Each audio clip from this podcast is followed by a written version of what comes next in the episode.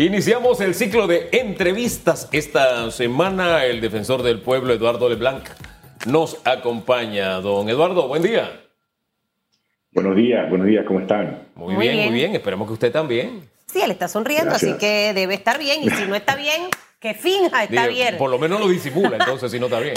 Dice que uno tiene que poner el rostro distinto a lo que siente porque el rostro atrae lo que uno quiera. Así que hay que sonreír y cosas buenas van a venir. No solamente eso, es que al sonreír usted le manda un mensaje al cerebro y hay una serie de sustancias que comienzan a secretarse. ¿Qué le cambian el Ganamos vida, dice.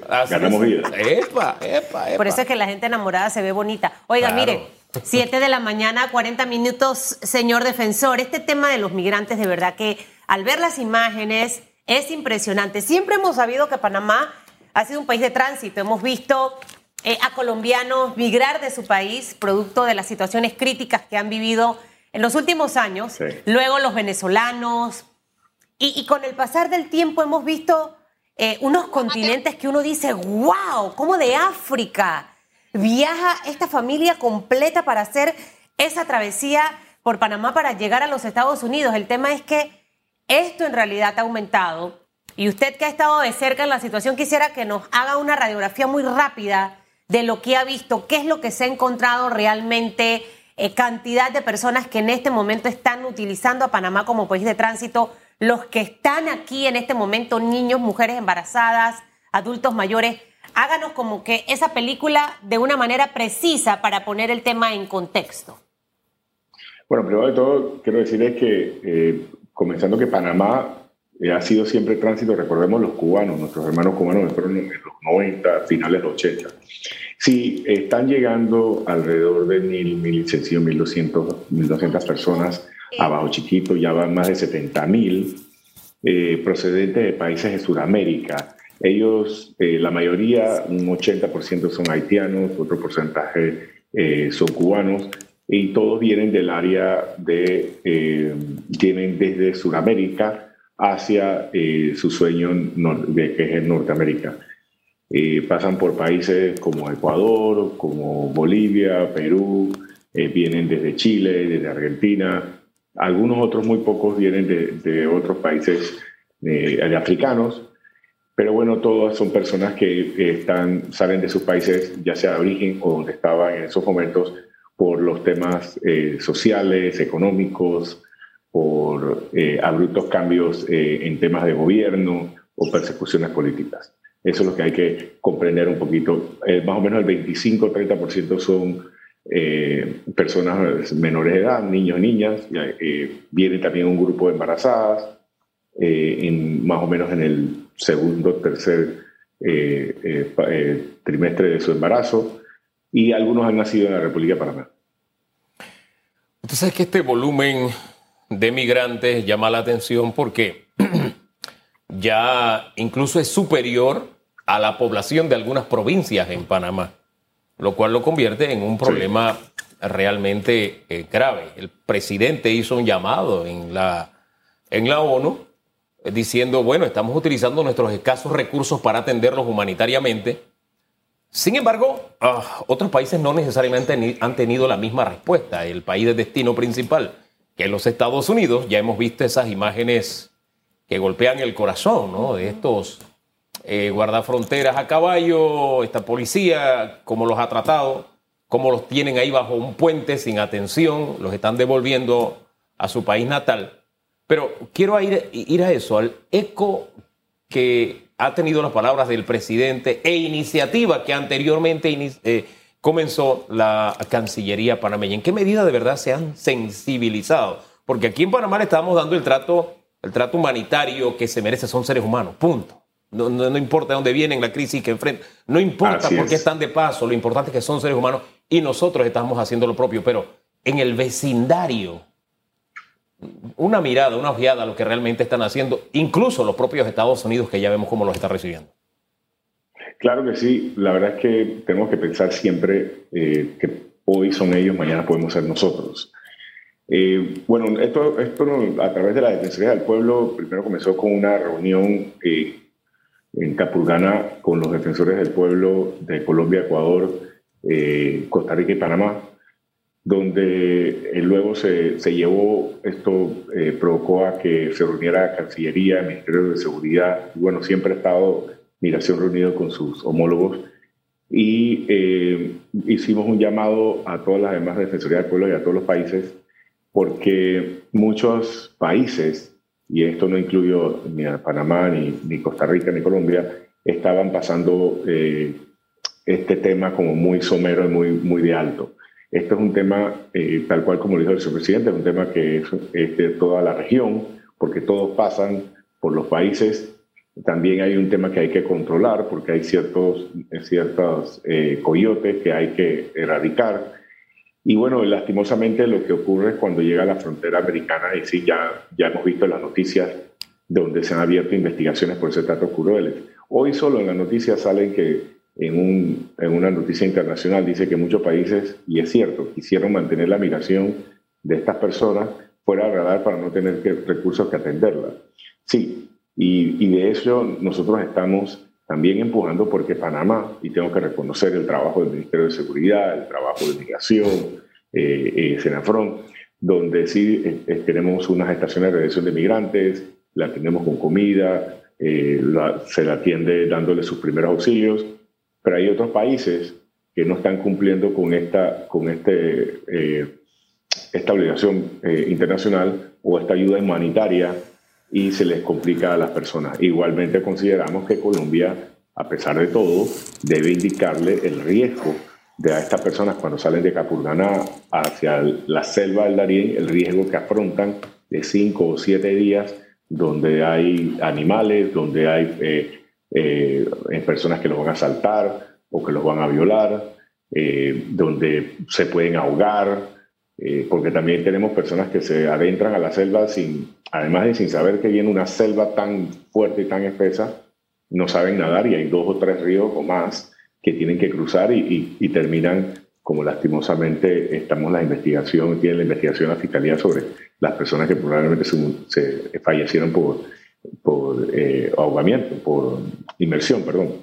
Entonces, tenemos, ese, tenemos ese, esos problemas y, y los vamos a tocar eh, eh, de toda la, por toda la región.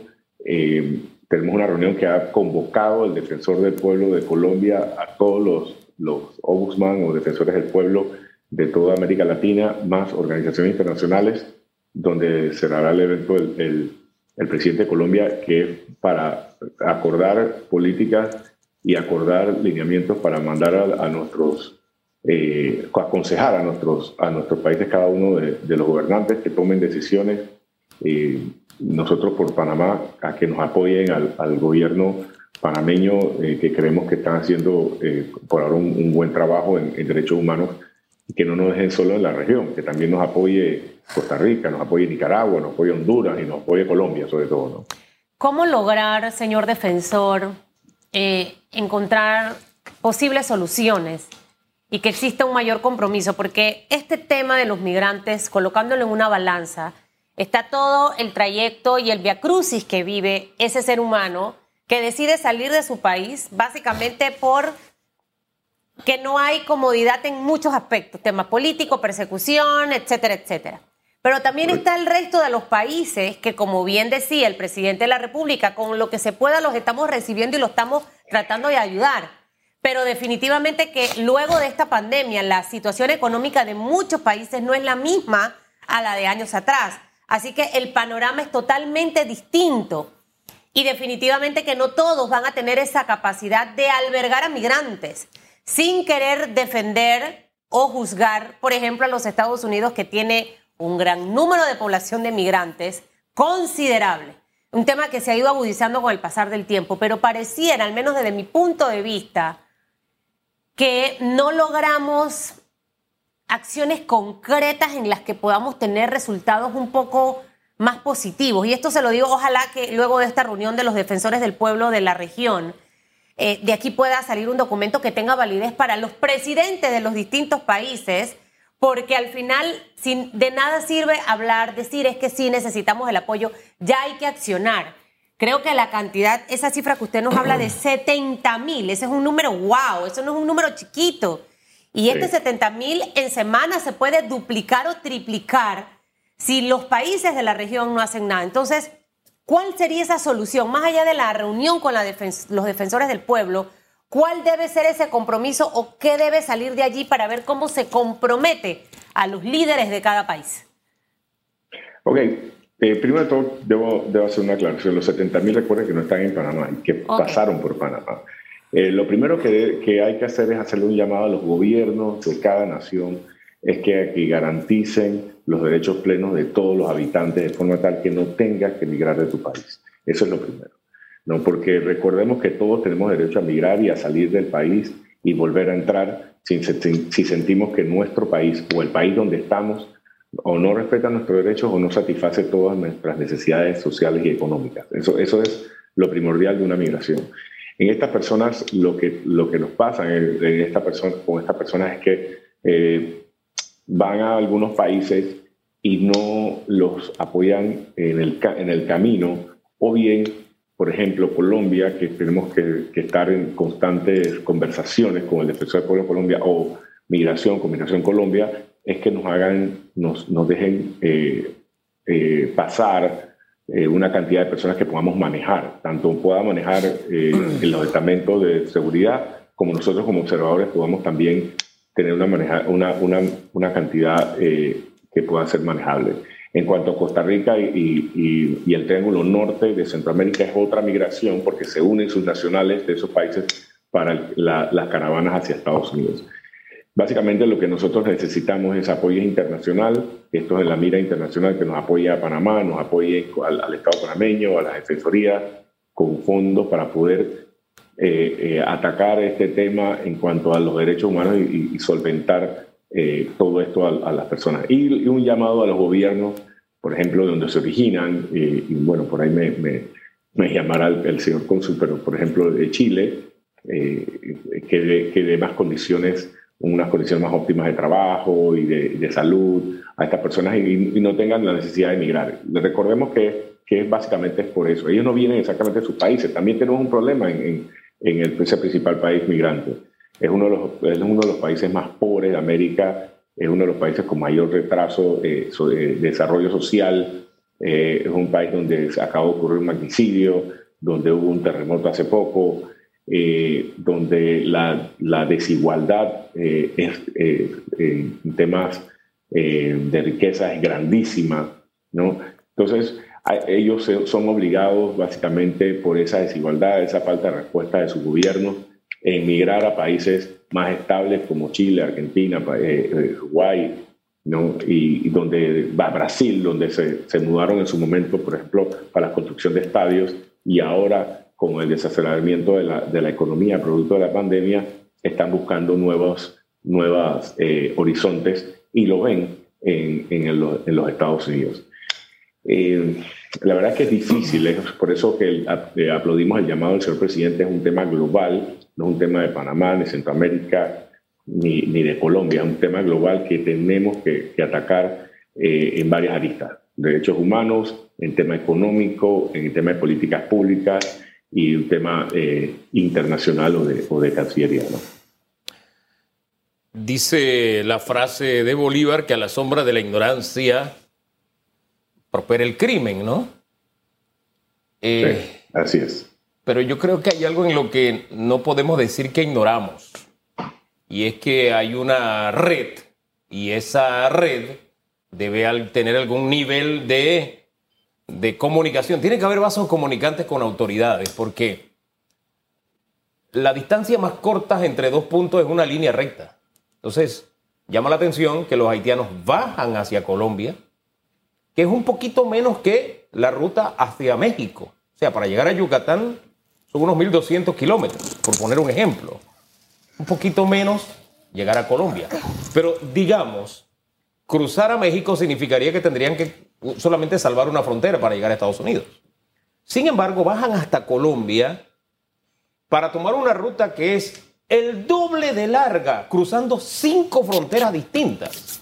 Entonces, algún atractivo tienen que ofrecerle estas redes de tráfico humano para que ellos se decidan por la ruta más larga y más difícil.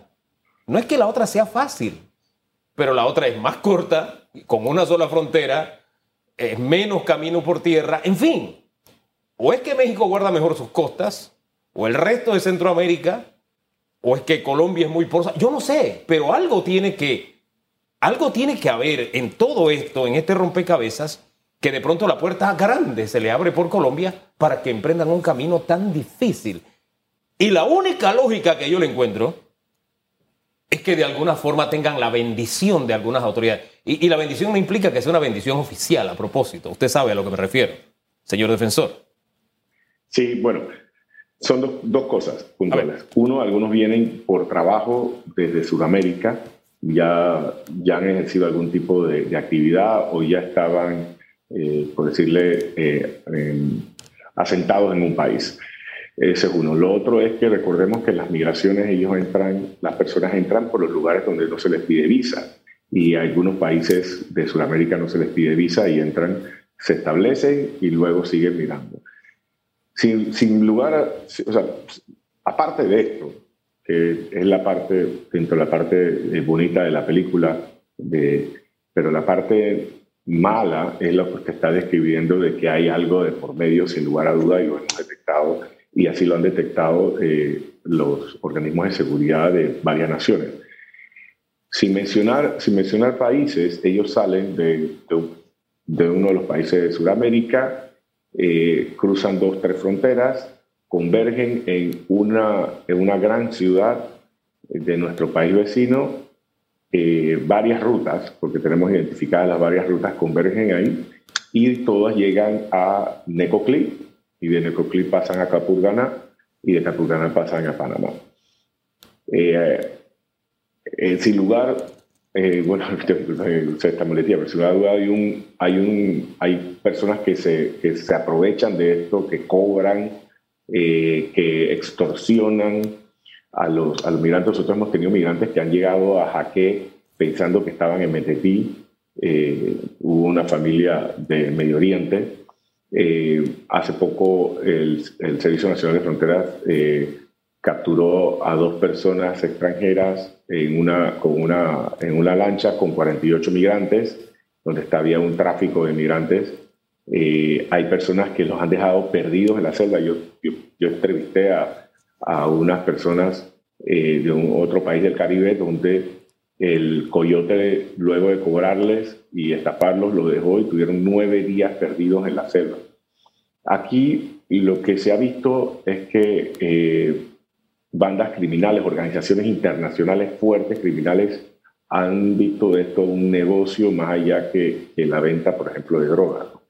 Entonces, eh, eso es lo que tenemos que apoyar a, erradicar el tráfico internacional y que la migración se dé porque simplemente tú deseas eh, salir de tu país y quieras aventurarte, eh, lo cual a través de los, de los protocolos y los convenios es totalmente viable para nosotros como, como Panamá, pero no podemos eh, bajo ningún criterio ni apoyar ni, ni, incentivar el tráfico de personas y la trata.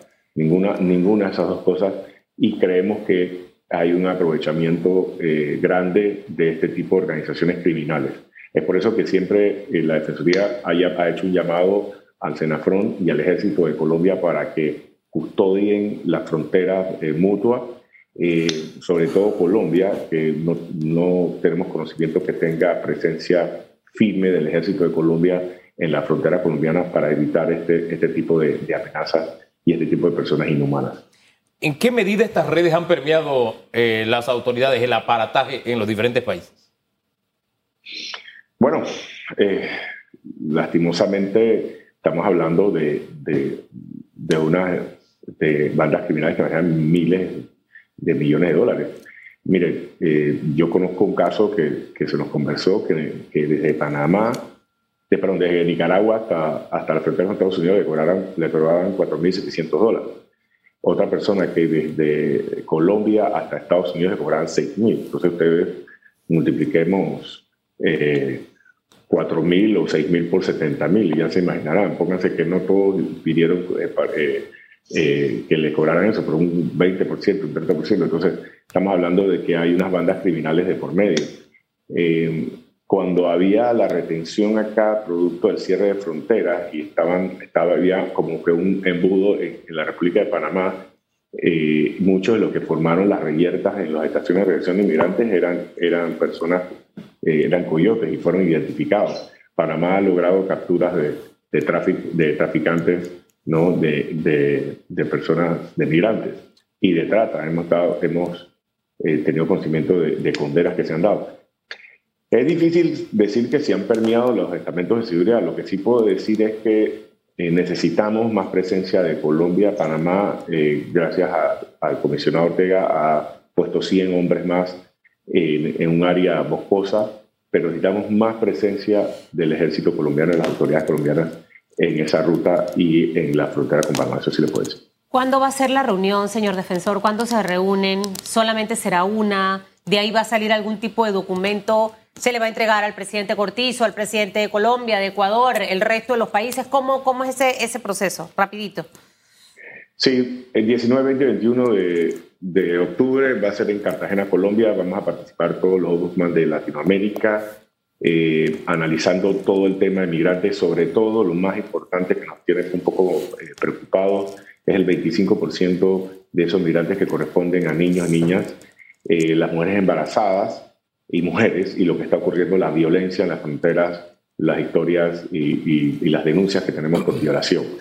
Este va a ser un encuentro, va a estar la reunión regional de, de Iberoamérica, Defensores del Pueblo, y va a terminar con una declaración que efectivamente eh, se le va a dar al presidente Duque, al presidente Cortizo y a todos los presidentes de, América Latina para que apoyen, al igual que los organismos internacionales que ya han confirmado su existencia, para que apoyen eh, no solo económicamente, sino en políticas de Estado y en contra del crimen organizado, políticas de seguridad contra el crimen organizado también.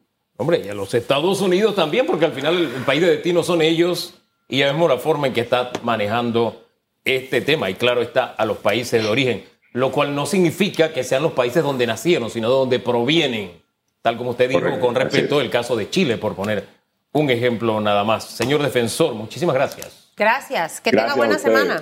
Hasta luego. Gracias, feliz día.